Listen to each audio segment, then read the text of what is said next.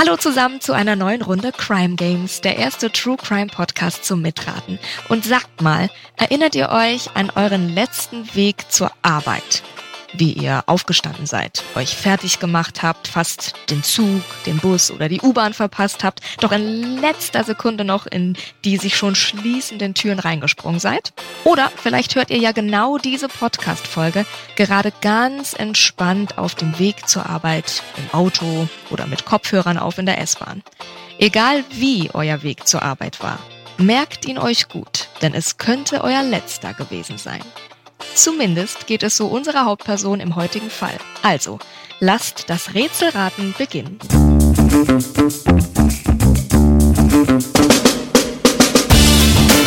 Herzlich willkommen zu den Crime Games, der ersten True Crime Show zum Mitraten. Ich bin Mona und begrüße in diesem Podcast immer zwei Gäste aus dem Crime-Universum.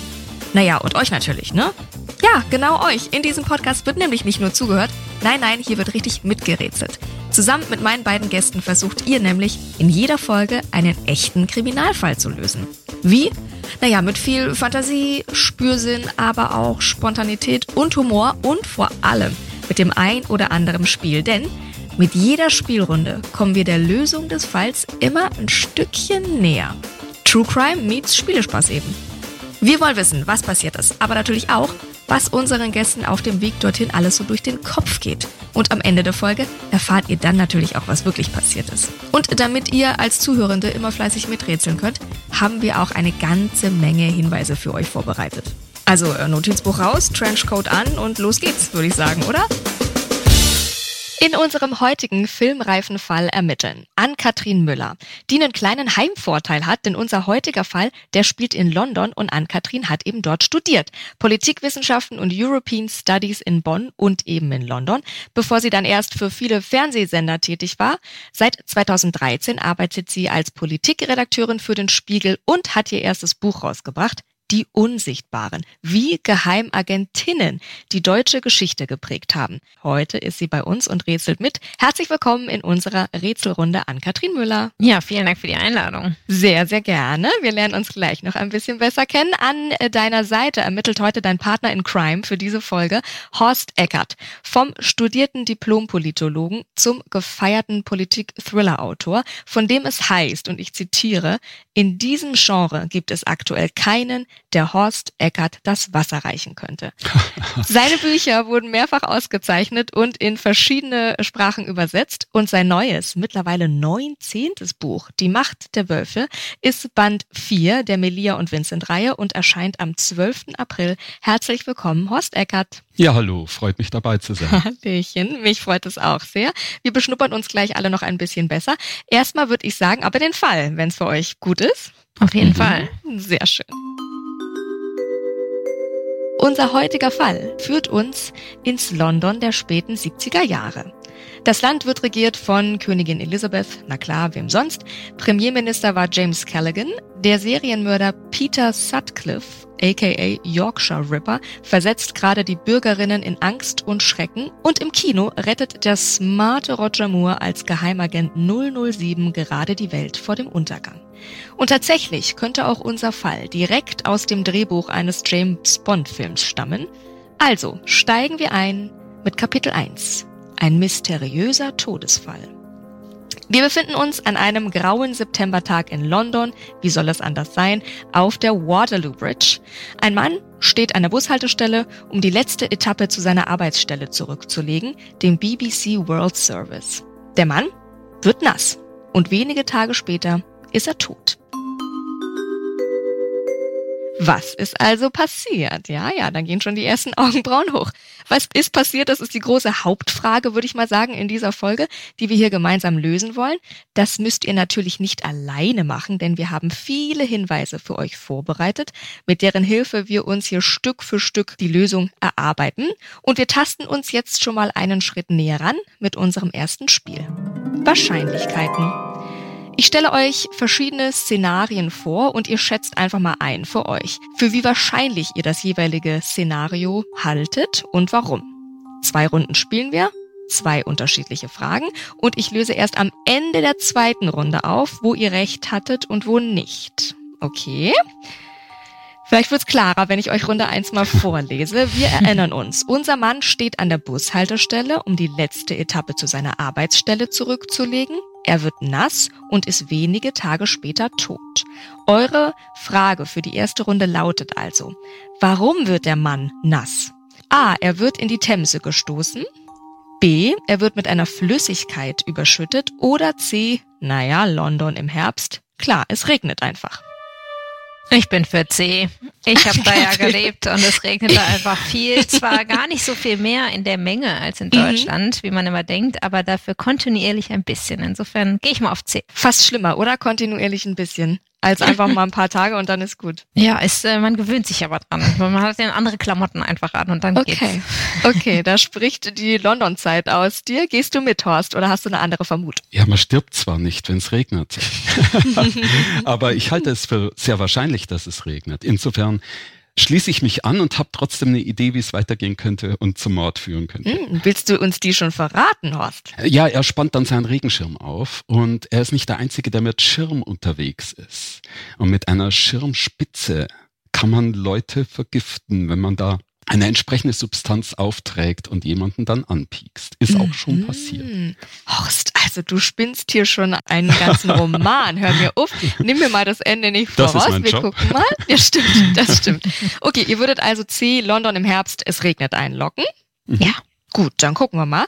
Mit Runde zwei und der zweiten Frage, die Frage nach dem Warum. Warum stirbt unser Mann? A, er hat viel Wasser inhaliert. B, er zieht sich aufgrund der kalten Temperaturen eine Lungenentzündung zu. Oder C, mein lieber Horst, er stirbt an einer Vergiftung. Ja, ich bin 14. Hätte ich jetzt gar nicht gedacht. Mehr muss ich, glaube ich, nicht mehr sagen. Ann-Kathrin, gehst du mit? Jeder glatt mit und wage noch auch eine Fantasie, nämlich, dass es vielleicht an seinem Job liegt, wenn er nämlich auf dem Weg zur BBC war. Äh, Journalisten wurden ja auch zu der Zeit gerne mal um die Ecke gebracht. Aha, warum? Naja, wenn sie, je nachdem, was sie so recherchiert haben und so Jack the Ripper war ja eher dafür bekannt, dass er Frauen ermordet hat, aber vielleicht hat er zu einem anderen Kriminalfall oder zu einer bösen Regierungssache etwas recherchiert, weswegen er sterben sollte. Okay, ihr seid gut. Also erstmal gibt's hier den Tusch für 200 Punkte Antworten. Tatsächlich, es regnet und er stirbt an einer Vergiftung. Uiuiui, ihr versetzt mich in Angst und Schrecken, dass dieser Fall gar nicht so lang dauert mit euch beide. Also ich löse auf.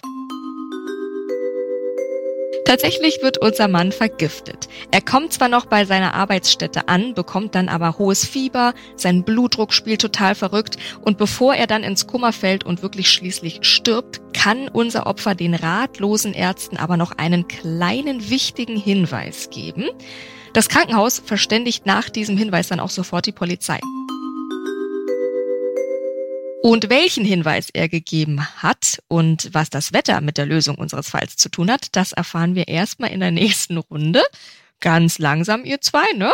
Vorher finden wir erstmal was über euch raus. Am 21.11.2022 steht auf deiner Website Horst, Horst Eckert hat das Manuskript seines 19. Romans beim Lektorat abgegeben. Also 21.11. und jetzt kommt dein Buch am 12. April. Da habe ich gedacht, Wahnsinn, wie lange ihr ja so ein Buch von der Idee bis hin zur Erscheinung mit euch rumtragt. Wie lange ist das und wie haltet ihr das aus? Es ist ungefähr ein Jahr, bis das Buch beim Lektorat abgegeben wird. Mhm. Dann mache ich mir schon Gedanken fürs nächste. Aber dann kommt es zurück aus dem Lektorat und dann muss ich mich wieder damit beschäftigen. Ah. Und das geht noch ein paar Mal hin und her. Ich kriege dann auch die Satzfahnen, kann dann noch letzte Korrekturen machen. Ich feile gerne bis zum letzten Drücker am Text, damit er auch gut ist. Mhm. Und ja, ein gutes Jahr lebe ich mit meinen Figuren und mit den Hauptfiguren noch länger, weil, wie du schon erzählt hast, sind das Serienfiguren. Der vierte Fall erscheint jetzt. Und ja, das ist schon sehr intensiv, dieses Zusammenleben. Das kann ich mir vorstellen. Jetzt war ich auch ein bisschen investigativ unterwegs. Äh, vielleicht bin ich total auf der falschen Fährte. Aber auf dem neuen Cover, das kann man ja schon sehen, ist ja nur noch Melia drauf. Sonst waren ja immer zwei drauf. Hat das denn schon was zu bedeuten? Oder bin ich da ganz auf dem falschen Weg? Falscher Weg. Also Vincent kommt auch vor, beide.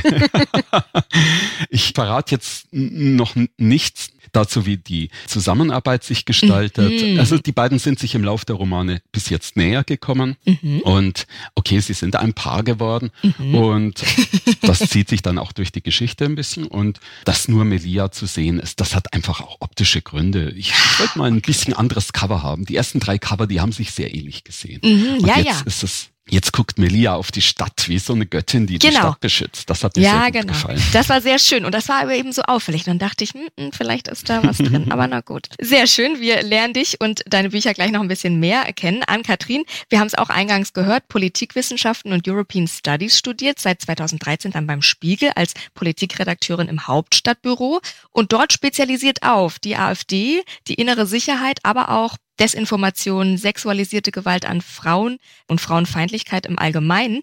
Woher kommt das Interesse für Politik und genau diese Spezialisierung? Also äh, ja, nur die schönen Themen, ne? Ähm, ja, nein, ich, ähm, ich äh, habe tatsächlich relativ früh entschieden, dass es Politik sein soll. Ich glaube, das kam daher, dass ich mal ein Praktikum bei so einer Friseur-Frauenzeitschrift, wie meine Mutter das nannte, gemacht hat. Und da gab es irgendwie mehr Anwälte als äh, Journalisten und Journalistinnen. Mhm. Und man hat ja dann sich irgendwelche Geschichten über Stars ausgedacht und die dann nicht so richtig stimmten und so. Und dann hat mein sehr junger 15-, 16-jähriger Kopf sich überlegt, was ist seriöser als das? Bestimmt die ah. Politik. Und das stimmt auch, Gott sei Dank. Es ist etwas seriöser, auch wenn es da viel Unseriöses auch zwischen gibt. Aber so kam das. Dann habe ich das studiert, habe eben Praktika gemacht und die letzten Jahre mich hauptsächlich eben mit Rechtsaußen beschäftigt, also AfD und Querdenkern und so jetzt seit der Pandemie und dann eben mhm. auch Desinformation, die ja oft aus Russland gesteuert ist. Das heißt auch seit dem Ukraine-Krieg gut zu tun Aktuell, und da ja. eben mhm. auch über die Dienste, die Sicherheitsbehörden, die sich mit all diesen Phänomenen beschäftigen. Und da kamen wir dann eben so auch zu der Buchidee, die, die habe ich ja mit einem Kollegen zusammen, mit dem ich mhm. sehr viel arbeite, gehabt und das Buch auch zusammengeschrieben. Und ja. Die Unsichtbaren heißt es. Vielleicht kannst du noch mal über die Idee ein bisschen quatschen. Also ist das so eine typische, wir sitzen irgendwo in der Kneipe und sagen, hey, lass uns ein Buch schreiben und dann macht man das einfach oder wie kam das? Also es kam tatsächlich über so einen Corona-Spaziergang. Es war Lockdown ah. und wir waren äh, zusammen unterwegs und der Kollege hat äh, auch zum Tiergartenmord, wo mit russischem mhm. Staatsauftrag äh, jemand hier mitten in Berlin ermordet wurde, mir erzählt und irgendwie ging es da viel um Männer und dann habe ich gesagt, gibt es eigentlich immer nur Männer in diesem Genre, würde mhm. man sozusagen in der Literatur sagen und da hat er gesagt, äh, stimmt eigentlich komisch, ne? Natürlich gibt's auch Frauen, aber irgendwie da wird darüber wenig gesprochen. Und dann haben wir mal geguckt, was gibt's denn so und haben festgestellt, es gibt auch sehr wenig Bücher dazu, also zumindest im deutschsprachigen Raum und haben gesagt, eigentlich mh, hm, so ein Titel oder so mal dazu. Und äh, Mike war sehr, sehr klug, Mike Baumgärtner, und hat gesagt, nee, nee, das ist ein Buch, wenn wir es ein bisschen historisch anfangen. Und da lag er echt richtig. Geil. Haben so viel gefunden. Ja. Also für uns äh, auch überraschend, was man alles seit dem yeah. Kaiserreich bis heute für tolle Frauen finden kann, ob die jetzt Gutes mhm. oder Schlechtes getan haben, aber einfach außergewöhnliche ja. Dinge geleistet mhm. und keiner kannte sie. Und das wollten wir so ein bisschen ändern dann. Ja, ganz, ganz spannend, ganz, ganz tolles Buch geworden. Auch darüber sprechen wir gleich noch. Erstmal traue ich mich nochmal mit euch in unseren Fall rein. Wie gesagt, vielleicht löst ihr mir den ja auch gleich in den nächsten fünf Minuten. Ich fasse nochmal kurz zusammen. Wir befinden uns im London der späten 70er Jahre. Grauer Septembertag auf der Waterloo Bridge. Es regnet. Ein Mann steht an der Bushaltestelle, um die letzte Etappe zu seiner Arbeitsstelle zurückzulegen, dem BBC World Service. Der Mann wird nass, fällt ins Koma und stirbt. Zuvor kann unser Opfer den ratlosen Ärzten aber noch einen wichtigen Hinweis geben und das Krankenhaus verständigt daraufhin sofort die Polizei. Kapitel 2 Ein unbequemes Opfer. Da wird also ein Mann vergiftet. Wir wissen, er wohnt in London und arbeitet bei der BBC. Aber wer ist nun dieser Mann und was ist das Mordmotiv? Das finden wir in diesem Kapitel unseres True Crime Files heraus. Und spätestens hier werdet ihr die ersten Parallelen zu James Bond und Co. erkennen. Für den ersten Teil der Frage, wer ist unser Opfer, spielen wir passenderweise eine Runde. Wer bin ich? Ihr dürft mir Fragen stellen, die ich nur mit Ja oder Nein beantworten kann. Bei Ja dürft ihr quasi weiterraten, so lange bis ihr ein Nein bekommt und dann ist der oder die nächste dran. Wer möchte denn anfangen? Ladies first? ja. Okay. Ann-Kathrin, sehr gerne. Also, hau die Frage raus. Ich muss sie nur mit Ja oder Nein beantworten können. Okay. Bist du ein Investigativreporter? Uh, das ist natürlich ganz schwer. Ich würde mal sagen, ja auf eine Art. Okay. Recherchierst du zu Kriminellen? Ah, du, du bist so ein bisschen in der Grauzone dazwischen. Ich würde, also ja, ja. Okay. Dann habe ich ja noch eine Chance. Mhm. Wirst du ermordet wegen deiner Recherchen? Die Frage, da möchte ich ein Veto einlegen bei okay, der Frage. Okay, dann stelle ich eine andere Frage. Bist du ein Freund von Rätseln? Nein, würde ich sagen. Okay, Horst. dann ist Horst. Ähm, Gehe ich recht in der Annahme, dass du kein britischer Staatsangehöriger bist? Richtig, ja. Weil beim BBC World Service arbeiten ja viele ausländische Journalisten, die dann über ihr Herkunftsland berichten. Ist das bei dir der Fall? Ja, richtig. Ist das Herkunftsland in Osteuropa oder Ostblock im weiteren Sinn? Auch das ist korrekt. Du hast James Bond erwähnt. Ich nehme mal an, der gute Mann war nicht gerade ein Kommunist oder Stalinist, sondern eher in Opposition zur Regierung in seinem Herkunftsland. Auch das ist korrekt. Und hat äh, berichtet auf eine Art, die dann ja zu Hause, zumindest in der Regierung, nicht gerade auf Anklang gestoßen ist. Auch das ist korrekt. Noch wisst ihr aber nicht, wer ich bin. Bist du ein bekannter Mensch, ein berühmter Mensch? Nee, aber, aber, aber wer. Vielleicht selbst ein Oppositioneller zu Hause gewesen, jetzt in London im Exil und unangenehm geworden für die Leute ja, zu Hause. Ja, ja. Und da liegt dann auch das Mordmotiv. Ja, bin ich alles. Das ist ein Mordmotiv, mhm. kommt gleich. Aber wer bin ich? Jetzt doch, ihr seid wer so gut, du? das kriegt ihr noch raus. Was habe ich denn jetzt für einen genauen Beruf? Wo komme ich genau her? Jetzt sage ich ganz einfach mal Atomwissenschaftler. Uh, nein, nein, nein. Ganz weit weg. Okay. An Katrin. Ich sage jetzt einfach mal, ich brauche ein Land von euch und meinen genauen Beruf. So. Okay. Habe ich früher auch in dem Beruf gearbeitet? Ich glaube ja. Okay. Mhm. Bin ich schreibender Journalist? Schreibend auf jeden Fall. Das ist ja, ja, ja. ja. Journalist ist also dehnbar. Ihr seid ja auch Journalisten und noch andere Dinge. Ach so, bin ich auch Autor? Ja. Ah. Ich bin auch Autor. Und jetzt noch ein Land. Komme ich aus Georgien? Nein. Russland? Nein. Na komm, ich sag's euch. Oder? Ich sag's euch. Unser Opfer ist ein bulgarischer Schriftsteller und er ist 1969 aus dem kommunistischen Land geflohen und berichtet bei der BBC regelmäßig kritisch über das bulgarische Regime alles tutti kompletti richtig. Ihr macht mir wirklich Angst. Anschlussfrage, warum wurde er ermordet? Da habt ihr ja schon kräftig auch rumgestochert in diesem Gebiet. Ihr könnt ja auch gerne frei spekulieren, euer Kreativität freien Lauf lassen. Ich löse direkt auf. Über das Warum. Könnt ihr euch da schon ein Bild drüber machen? Ich glaube, Ann-Kathrin war wieder dran. Möchtest du den ersten Tipp abgeben? Also als äh, Schriftsteller hat er ja vielleicht auch mal versucht, bestimmte Dinge, die er wusste, aber wo er nicht alle Quellen für hatte, dann mal auf anderem Wege zu beschreiben. Mhm. Und dann war er aber zu nah an der Wahrheit und hat ein Plot innerhalb der bulgarischen Regierung rausbekommen. Und bevor er den veröffentlichen kann, wurde er ermordet. Okay. Horst, du warst vorhin schon sehr nah dran. So Exil und so, bleibst du bei mhm. der Geschichte oder ist dir was Neues aufgeploppt? Ja, vielleicht ist er in London Leuten begegnet, wo er entdeckt hat, dass die für Bulgarien, für den Ostblock spionieren und wollte das aufdecken und war deswegen den Leuten im Weg? Mhm. Es ist alles, glaube ich, so ein bisschen richtig. Unser Opfer ist ja ein bulgarischer Schriftsteller. Der Fall trägt sich in den späten 70er Jahren zu. Bulgarien, damals eine kommunistische Diktatur. Und unser Mann ist eben durch, das habt ihr schon gesagt, seine regimekritische Arbeit einfach mit den staatlichen Behörden nennen wir es, aneinander geraten. Ja, erstmal. Dann hatte er einen Aufenthalt in Italien und nutzt das quasi zur Flucht und kommt nach London und etabliert sich dort als scharfzüngiger Kritiker der bulgarischen KP und ihres allmächtigen Chefs. Ihr wart schon sehr nah dran, das habt ihr schon alles gesagt. Und seine wöchentliche Sendung auf BBC, der Deutschen Welle und Radio Free Europe, die sind dem Regime natürlich ein Dorn im Auge und das ist ganz klar, das ist ein Störenfried, der muss beseitigt werden.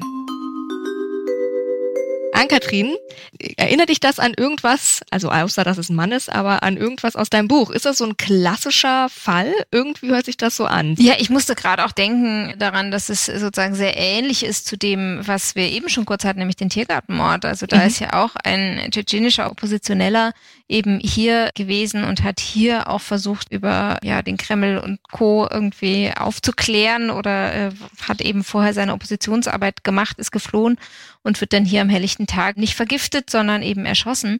Und das ist ja schon Wahnsinn, wenn man sich das überlegt, dass das vor wenigen Jahren hier noch passierte und eben nicht nur in den 70ern, ja. an Bond und solche Dinge denkt. Und tatsächlich ist es so, dass wir bei der Recherche schon auch mehrere Fälle bekommen haben, wo dann am Ende eben der Tod stand. Also entweder eine Sekretärin, die spioniert hatte gegen die DDR, die dann enthauptet wurde. Dann gibt es andere Fälle, wo eben mit einer Lippenstiftpistole, um jetzt mal die weiblichen Dinge hervorzuheben, mhm jemand erschossen wurde. Also da ist dann ein Schuss drin und sieht wirklich aus wie ein silberner Lippenstift. Und all diese Dinge, die gebaut wurden, um eben auch Agentinnen arbeiten zu lassen. Man hat eben auch das Widerstandskämpferinnen, die irgendwie Gestapo-Offiziere sogar bis hin zu ihren, ihren Büros erschossen haben. Mhm. Also all diese Dinge gab es in der Geschichte und gibt es eben bis heute noch. Und ja, das ist schon schon erstaunlich. Und auch da in dem Bereich ja, denkt man immer, das machen dann höchstens die Männer, aber nein, mhm. machen sie natürlich nicht nur, sondern gerade die Frauen, die auch sehr gut untertauchen können, weil es ihnen eben niemand zutraut, sind da aktiv. Ja, zutrauen und unterschätzt wahrscheinlich, ne? Da kommt man wahrscheinlich gar nicht drauf, dass das eine Geheimagentin eben sein kann. Woher kommt dein Interesse auch in deiner politischen Arbeit für immer wieder das Thema starke Frauen oder Frauen im Allgemeinen? Ich würde durchaus sagen, dass die, die Frauen in meiner Familie schon auch so ihr Ding gemacht haben. Aber so grundsätzlich ist es, glaube ich, einfach, dass wenn man sich einmal damit beschäftigt, wie unterrepräsentiert Frauen viel noch sind, obwohl es eben auf dem Papier schon lange Gleichberechtigung gibt, dann hat man irgendwann das Gefühl, okay, man muss das jetzt schon auch so ein bisschen den Platz, den man hat und geben kann, den einzuräumen. So, das ist noch so ein bisschen intrinsisch einfach, dass, dass man das Gefühl hat, man versucht so in der Berichterstattung eben auch Frauen zu zitieren und deren Schaffen einfach darzulegen. Und mhm. es ist bei meinen Themen nicht mal ganz so einfach. In der AfD sind sehr, sehr viele Männer. Ja. Aber genau, da ist der Frauenanteil sehr gering im Vergleich auch zu anderen Parteien. Aber genau, dann macht man das eben in so einem schönen Buch. Ja, Wunderbar. Horst, in deinem Buch, in deinem neuesten, das jetzt bald erscheinen wird, bittet ja die Bundeskanzlerin höchstpersönlich um Melias Hilfe. Du selber warst etliche Jahre lang Fernsehreporter, vor allem auch im Bereich politische Berichterstattung. Gab es denn diesen Anruf auch mal in deinem Privatleben? Nein, natürlich nicht. Und bei Melia hat das einen Grund, weil ihr Vater war mal ein hohes Tier in der Politik, bevor er in Pension mhm. ging und kennt daher die Kanzlerin, war mhm. sogar so eine Art Mentor für sie. Und ah. als Melia gerade zufällig in Berlin ist, braucht die Kanzlerin Hilfe. So kommt das. Und Melia gerät dann mitten hinein in einen ja, Machtkampf, der da im Hintergrund stattfindet wird. Und das berührt vielleicht wieder ein bisschen das Thema von Ann-Kathrin. Es geht um rechten Populismus, mhm. es geht um Querdenker. Demonstrationen finden statt und im Hintergrund natürlich russische Einflussnahme. Das gibt's dann in meinem Buch. Und da sind wir dann auch vielleicht wieder ein bisschen bei dem Mordthema in mhm. Russland. Putin, der Kreml unterstützen die Querdenker und die Rechtspopulisten nicht nur mit Propaganda, sondern auch mit massiven Geldzuwendungen. Und in meinem Buch natürlich geht das noch ein Tickchen weiter und dann tauchen auch mal Killer auf. Ja, aber auch du bist sehr nah an der Zeit, sehr immer wunderbar recherchiert ja auch deine Bücher. Bist du manchmal erschrocken darüber hinterher, wie nah du an Sachen dran bist? Ja, manchmal, äh, manchmal erschrecke ich, manchmal hilft es mir auch. Äh, okay. Ich habe mal einen Roman über Islamismus geschrieben mhm. und während ich schrieb, flog die Sauerland-Gruppe auf. Drei junge Islamisten, die im Sauerland eine Bombe bastelten.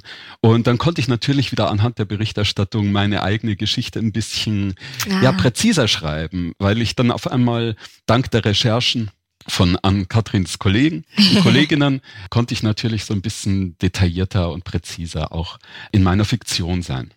Das heißt, da ist Flexibilität drin im Schreiben, wenn was passiert, im echten Leben, dass das noch einfließen kann in das Buch, ja, während des Prozesses. Bis zuletzt ist es so. Oh, wow. Als ich mein aktuelles Buch geplant habe, da waren mhm. die Russen noch nicht einmarschiert in der Ukraine. Mhm. Aber als das während des Schreibens geschah, wusste ich sofort, das setzt meiner eigenen Geschichte noch die Krone auf. Und mhm. wenn ich das einbaue, wird es nicht nur aktueller, sondern als Geschichte auch viel größer. Mhm. Und von daher kriegt das dann eine besondere Brisanz, wenn dann im Prolog Putin mit zwei seiner Kumpels, Oligarchen, und er kennt sie noch aus KGB-Zeiten. Sie sitzen zusammen im Kreml und überlegen, wie man mit unblutigen Mitteln, nämlich mit Mitteln des Geheimdienstes, Deutschland auf die russische Seite ziehen kann. Mhm. Hybride Kriegsführung nennt man das. Ja, genau. Mhm. Der Kreis schließt sich hier auf jeden Fall bei uns in dieser Folge. Bevor wir in Kapitel 3 einsteigen, fasse ich noch mal kurz zusammen. Ich hole euch noch mal ab. Unser Opfer ist also ein bulgarischer Schriftsteller. Der Fall trägt sich in den späten 70er Jahren zu. Bulgarien damals kommunistische Diktatur. Unser Mann durch ein oder durch seine regimekritische Arbeit mit den staatlichen Behörden eben aneinander geraten und nach London geflohen. Dort etablierte er sich als äh, scharfzüngiger Kritiker der bulgarischen KP und ihres Chefs und seine wöchentlichen Sendungen auf BBC, der Deutschen Welle und Radio Free Europe sind dem Regime eben ein Dorn im Auge, ganz klar. Und das heißt also, dieser Störenfried muss beseitigt werden, also wird er vergiftet. Kapitel 3 Live and Let Die unser Autor ist dem bulgarischen Regime ein Dorn im Auge und tatsächlich hat er auch bereits zwei Anschläge auf sein Leben überstanden. Dem dritten Anschlag entkommt er dann eben leider nicht mehr. Das Opfer wurde vergiftet, aber die Frage ist, wie? Und das beantwortet ihr mir mit dem nächsten Spiel. Schnellraterunde. Ich gebe euch wieder Hinweise und stelle jeweils eine Frage und ihr spekuliert die Antwort, guckt, was ihr euch da vorstellen könnt und ich löse jeweils direkt auf. Okay? Frage 1. Eine bulgarische Spionin hat sich beim BBC eingeschlichen und vergiftet seinen Tee. Ja oder nein? Kann das sein oder nein? Grundsätzlich kann das total sein. Da eben die Bushaltestelle noch eine Rolle spielte, weiß mhm. ich nicht. Ich glaube eher nicht. Mhm. Horst, bist du Aus dabei? dem gleichen Grund sage ich auch nein. Gut. Der Regen und die Bushaltestelle, beides Passt. spielt eine Rolle. Sehr gut, ihr lasst euch nicht verunsichern. Tatsächlich wurde er nicht mit Essen vergiftet, denn er hat den Hinweis erhalten, dass ein Giftanschlag auf ihn geplant sei und deswegen hat er auch nur im Beisein wirklich engster Vertrauter gegessen und getrunken. Er war wirklich vorbereitet. Dann spulen wir nochmal an den Anfang des Falls. Ihr erinnert euch, wir standen auf der Waterloo Bridge im Regen und ihr bekommt jetzt mal einen Audiohinweis über das Geschehen und dann könnt ihr ja mal errätseln, was ihr da raushört. Okay? Geht los.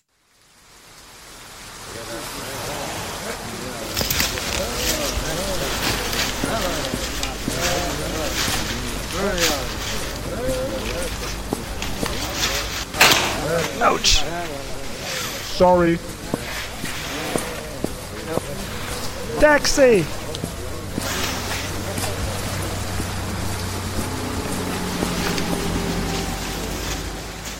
So, ah, da wurde angestrengt zugehört. Was habt ihr erhören können an Katrin? Hm, also das am Anfang waren sicherlich die Menschen an der Bushaltestelle. Ähm, mhm. dann wurde es irgendwie ruhiger. Es klang allerdings nicht wie in einem Londoner Bus. Also ich würde behaupten eher Hauseingang oder einem Unterschlupf, wo er kurz ohne Regen stehen konnte. Und dann hat er ja nach einem Taxi gerufen und wollte eben mit dem Taxi dann zur BBC offenbar fahren. Aha. Und es hat ihn offenbar auch jemand angerempelt. Zumindest gab es ein Ouch. Und was sehr normal ist in London, wenn ich das noch einfließen lassen darf. Also man wird ständig angerempelt, wenn man nicht schnell genug aus dem Weg geht und äh, die Tube mhm. verlässt und so. Und das Interessante ist, dass die Engländer sich schon fast, oder die Londoner zumindest, sich schon fast vorrangig entschuldigen. Also sie sagen, pardon me oder sorry mhm. und dann rempeln sie jemanden weg ähm, was, was ganz lustig ist und wenn man es einschätzen kann. Es tut selten weh, von daher. Okay. okay. Horst, gehst du da mit oder hast du noch eine andere Idee? Zum Teil gehe ich mit, aber ich mhm. glaube, ihr habt die Stimme des Mörders aufgenommen. Der hat nämlich nach dem Taxi gerufen.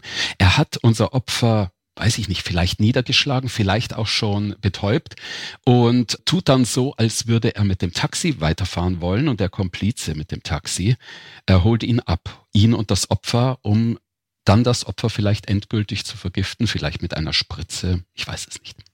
Okay, also wir einigen uns auf jeden Fall drauf. Es hat geregnet, da waren irgendwie verschiedenes Stimmengewusel von der Bushaltestelle. Ja, richtig, das Taxi ist nicht für unser Opfer, sondern für unseren Täter. Ganz richtig. Wir machen mal weiter und dann kommen wir da vielleicht nochmal drauf zurück. Vielleicht wird es dann klarer. Ich glaube nämlich, ihr löst das. Das Opfer gab den Ärzten im Krankenhaus ja dann noch einen Hinweis, bevor es ins Koma gefallen ist und gestorben ist. Und dieser Hinweis hat ja dafür gesorgt, dass die im Krankenhaus sofort die Polizei gerufen haben. Was glaubt ihr denn, was dieser Hinweis war und was das vielleicht mit unserer Audiodatei zu tun hat? Was könnte der Hinweis gewesen sein? Das Ouch. Also, dass er eben irgendwie angerempelt oder eben vielleicht auch gestochen wurde mit einer Art von Spritze oder Regensturmspitze oder ähnlichem, wo eben das Gift dann drin war? Also, Ankatrin, jetzt musst du dich schon mal entscheiden. Jetzt machen wir mal Nägel mit Köpfeln. Wurde er jetzt angerempelt oder wurde er angestochen? Er wurde angestochen. so. Tatsächlich, was? Oder wohin? Ich würde gerne auch im Bein vergiftet. Nehme ich mal das. Ja, ja, du kennst dich aus. Und was wurde ihm da ins Beinchen geschossen? Ja, was was länger braucht, weil er ist ja erst später zusammengebrochen. Also kein Kontaktgift, sondern irgendwas, was offenbar durchs Blut transportiert werden muss. So, ich kann gar nicht so schnell drücken, wie du hier löst. Sehr schön. Deswegen konnte das erstmal unbemerkt geschehen. Jetzt möchte ich aber noch wissen, was die Waffe war. Und da habt ihr mich schon ganz schön ins Schwitzen gebracht, Horst. Du lachst schon. Was war die Waffe? Ja, vielleicht war es die Regenschirmspitze. Ein angespitzter Regenschirm, wo so eine Art Kanüle drin war. Und die Substanz, vielleicht was Radioaktives. Das ist im Ostblock auch immer beliebt gewesen. Herrlich. Als du das gesagt hast, Horst, am Anfang dieser Podcast-Folge, habe ich wirklich gedacht, ihr löst mir das Ding hier in dreieinhalb Minuten und dann sind wir fertig und äh, danke, tschüss. Ja, toll, ihr seid wirklich, wirklich toll. Die Auflösung. Unser Opfer wurde in der Tat mit einem Regenschirm ermordet. Da sagt noch einer, die James Bond-Filme sind irgendwie gar nicht realistisch, oder? Nee, sind sie tatsächlich. Der Täter ließ versehentlich seinen Schirm fallen. Beim Aufheben schoss er unserem Opfer dann unbemerkt eine winzige Giftkugel in die Wade. Er murmelt wohl noch eine kurze Entschuldigung in die Menge, habt ihr auch gehört, dann überquert er die Straße und ruft sich ein Taxi, mit dem er dann den Tatort verlässt. Habt ihr alles schön gesagt und gehört. Jetzt das, was du gesagt hast, Ann-Kathrin. Da die Giftkugel mit so einem Schutzfilm überzogen war, der sich eben erst nach einer gewissen Zeit auflöst, bemerkt auch unser Opfer selber das Attentat nicht sofort. Er hatte zwar diesen kurzen Schmerz in der Wade gespürt, klar, aber dann eben ganz normal seinen Arbeitsweg fortgesetzt und erst einige Zeit später wurde das Gift dann freigesetzt und durch den Körper getragen und bekam dann erst heftige Symptome. Und den Ärzten berichtet er eben noch von so einem eigenartigen Vorfall am Vormittag, ja, mit diesem Schirm und irgendwie war das komisch und dann fiel er eben ins Koma und stirbt. Sehr gut, das habt ihr wirklich sehr, sehr gut gemacht. Bevor ich euch den Fall nochmal tutti komplett auflöse, soll es nochmal um euch gehen. Ankatrin, natürlich wollen wir jetzt wissen, wie bekannt kommt dir das vor? Ihr habt es ja schon irgendwie vermutet. Ist das also, ich sag mal, fast eine klassische Art und Weise im Geheimdienst? Also es ist tatsächlich so, dass sehr viele so Attrappen auch für Waffen gibt, weil eben mit Pistole rumrennen oder äh, sonstigen Waffen halt sehr auffällig ist. Und das war auch spannend bei der Recherche, dass das eben nicht nur aus dem Film so ist, wo man denkt, ja, James Bond hat jetzt 20 Sachen in seinem Auto verbaut oder so. Klar, das ist dann übertrieben. Aber es gibt eben verschiedene Möglichkeiten. Es gab auch ganz tolle, haben wir auch ganz viel zu gefunden, wie Dinge transportiert wurden. Also kleine Geheimcodes, Nachrichten, Briefe, äh, in was die alles versteckt wurden.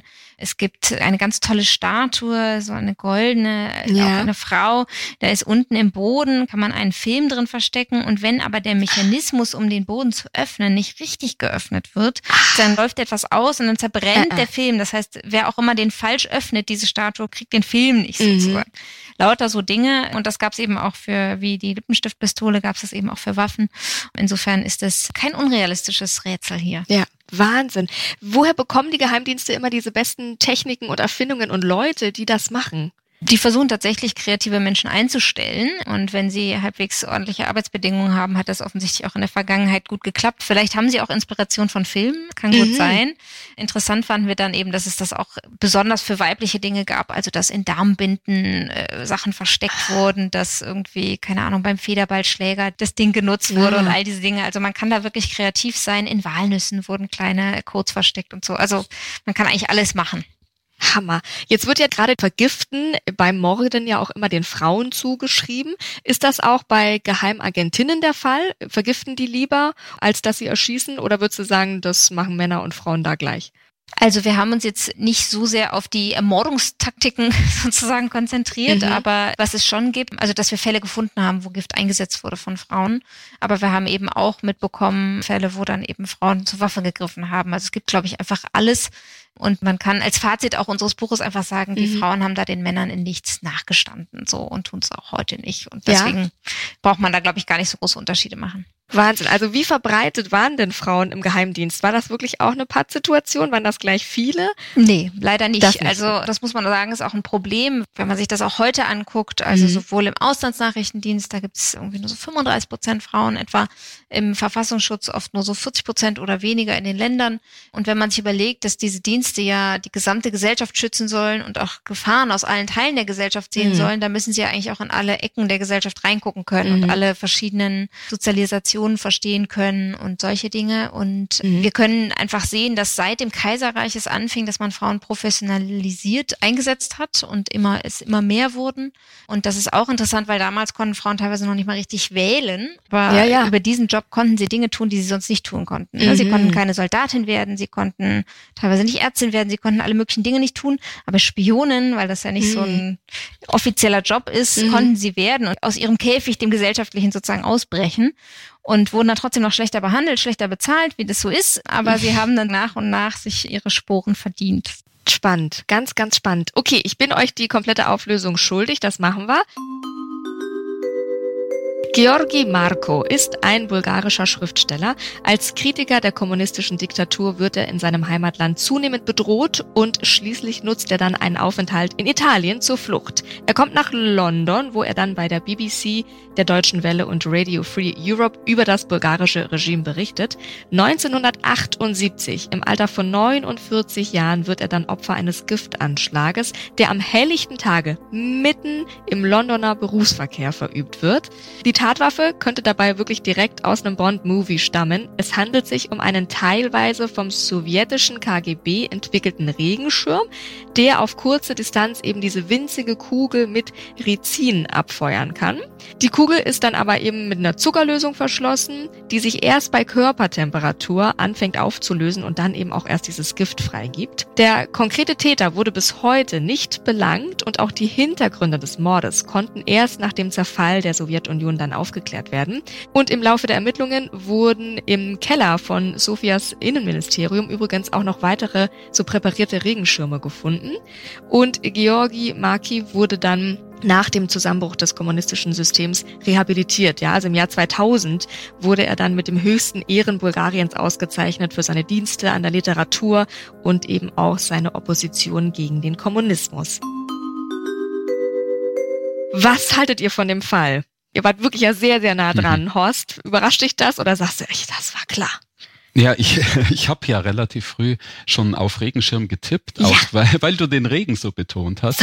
Und weil da irgendwas in meinem Hinterkopf war, dass mm. Regenschirme schon mal Verwendung fanden auf diese Art. Und ja, das passt eben zu, zu Geheimdiensten. Die haben, wie Ann-Kathrin ja auch schon sagte, die Spezialisten, die nichts anderes zu tun haben, als sich so Dinge auszudenken. Und natürlich erschießt man dann nicht jemanden, weil dann kann es ja gerade an der Bushaltestelle passieren, dass die Passanten den Mörder überwältigen, mm. sondern je mehr Zeit man hat, zwischen der Tat und der Entdeckung der Tat, desto mehr Zeit hat man auch für die Flucht. Mhm. Und wahrscheinlich waren die Täter schon längst wieder in Bulgarien, als der gute Mann starb.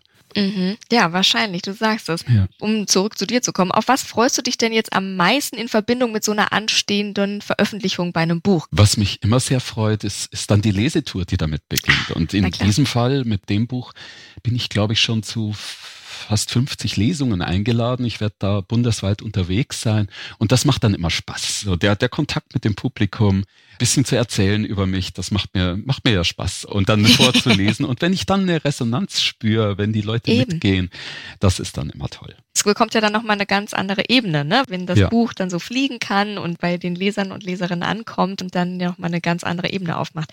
Sehr, sehr schön. Ann-Kathrin, was hältst du vom Fall?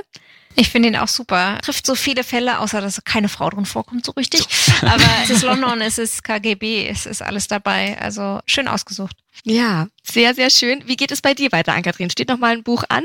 Äh, wir haben jetzt aktiv gerade keins geplant. Also wir haben natürlich ganz viele Ideen, aber das mhm. haben wir immer. Und jetzt gucken wir erstmal, was das jetzige noch so macht und ob da vielleicht auch noch mal irgendwas in Bewegtbild dazu kommt oder ah. so. Das wäre ah. natürlich toll. Sehr schön. Das wünsche ich euch. Vielen, vielen Dank, dass ihr mit dabei wart, dass ihr das wirklich so toll errätselt habt und dass ihr mich ein bisschen ins Schwitzen gebracht habt. Vielen Dank. Haben wir gern gemacht. Danke auch euch fürs Zuhören und ich hoffe, es hat euch auch Spaß gemacht. Wenn ja, dann liked und vor allem kommentiert doch gerne unseren Podcast.